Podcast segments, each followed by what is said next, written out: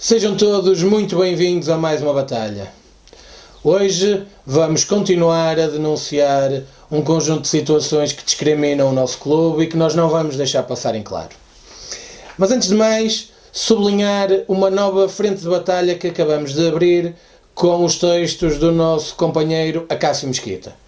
Ele vai transmitir aquilo que é o pensamento de todos nós, por outra via, que não apenas o vídeo, e é importante que vocês acompanhem e que deem também as vossas opiniões sobre aquilo que vai sendo transmitido. Vamos então à temática que continua a discriminar o Futebol Clube do Porto.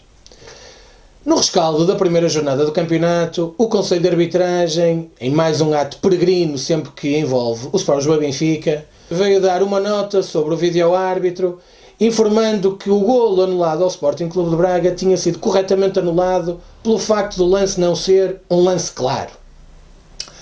Ora, vamos então ter que lançar novamente a discussão acerca das imagens que estão ao dispor do vídeo-árbitro nos jogos em casa do Benfica. E isto porque, conforme já recordamos da última vez, o Benfica tem 17 dos seus 34 jogos televisionados pelo seu próprio canal. Ou seja, podemos correr o risco de ter aqui uma concorrência desleal do Benfica por ter a edição de vídeo, a edição dos seus jogos, limitado em termos de lances. Curioso é que mais uma vez tivemos uma intervenção do Conselho de Arbitragem quando estamos perante lances de eventual benefício do Benfica. Já no ano passado, quando o Benfica recebeu o Sporting no seu estádio, o Conselho de Arbitragem muito rapidamente veio esclarecer que os eventuais penaltis que não tinham sido assinalados em favor do Sporting, afinal de contas, tinham sido lances corretamente analisados. Historicamente, continuamos a ter esta questão dos conselhos de arbitragem esclarecerem sempre lances relativamente ao Benfica. Recordamos, por exemplo, que Vitor Pereira, há uns anos atrás, decidiu instituir os briefings sobre os lances de arbitragem, mas, surpresa, ou talvez não, os briefings muito rapidamente terminaram a partir do momento em que o Benfica deixou de se sentir prejudicado. Bom, entretanto, o vídeo-árbitro continua a estar muito entretido no nosso campeonato. Tivemos uma situação agora no jogo do Futebol Clube do Porto em Tondela, eh, em que Marega foi claramente derrubado dentro da área. O árbitro Fábio Veríssimo não só não marcou grande penalidade, como aparentemente nem sequer pediu a indicação do vídeo ao árbitro, coisa que curiosamente fez a quando do gol do Futebol Clube do Porto, em Cabo Bacar estaria seguramente um metro e meio em jogo. Aí, pelos vistos, foi um lance de dúvida mas no penalti sobre Marega, pelos vistos, não houve assim tanta dúvida. Mas em relação à segunda jornada, convém também recordar que temos já habitual intoxicação por parte dos cartelhados.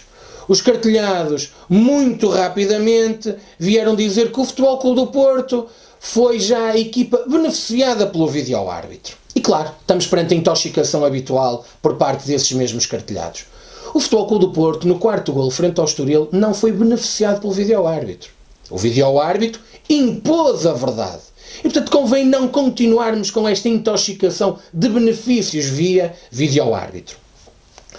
Além disso, rapidamente encontraram um suposto penalti a favor do Benfica sobre Jonas. Mais uma vez, criam-se factos. E criam-se factos únicos e exclusivamente para criar ruído. Ruído esse enquanto esperamos que o Conselho de Arbitragem agora venha também pronunciar-se sobre a não marcação do penalti sobre Marega e esqueceu-se, é bom, é bom recordar que se esqueceu de, no mesmo parágrafo onde analisou o golo corretamente anulado ao Sporting de Braga, esqueceu-se de analisar o penalti não assinalado sobre Marcano. Curioso que as equipas de arbitragem continuam a errar. E o problema é que à segunda jornada temos uma média muito curiosa nos jogos do Futebol Clube do Porto. Dois penaltis não assinalados em nosso favor e duas expulsões que foram perdoadas aos nossos adversários. Recordando, na primeira jornada, penalti sobre Marcano e expulsão de Alan perdoada, e agora, em Tondela, penalti perdoado por falta sobre Marega e expulsão esquecida a Claude do Tondela aos 44 minutos. Mas o fim de semana ficou também marcado pelo jogo da equipa B.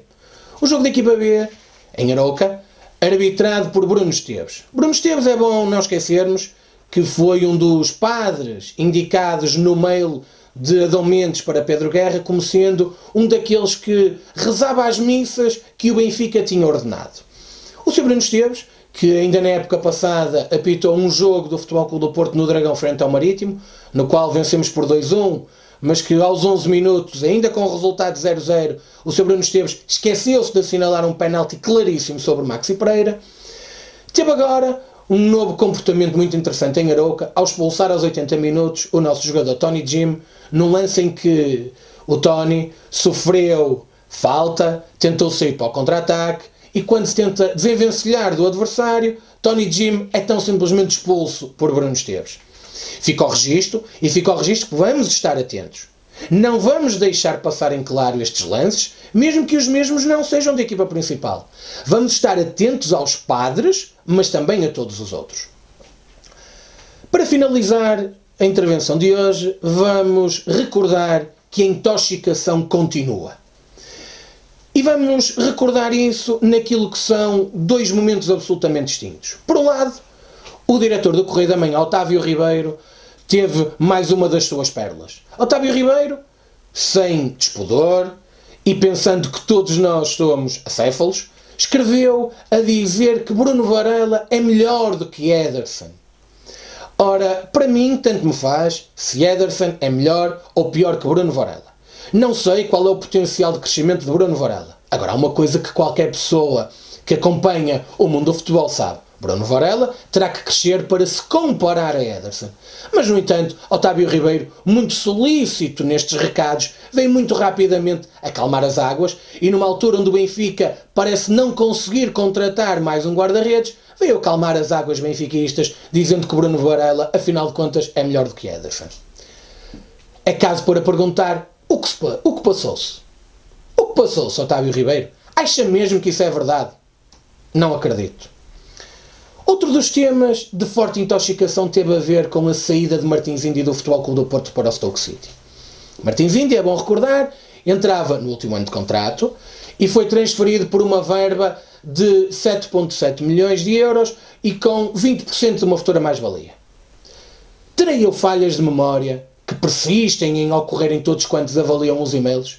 Ou há poucos anos atrás o Benfica transferiu Ezequiel Garay por uma verba de 6 milhões de euros, na qual o Benfica apenas ficou com 2,4 milhões de euros por só ter 40% do passe, e nessa altura a justificação dada pelo Benfica foi o facto de Garay entrar no último ano de contrato.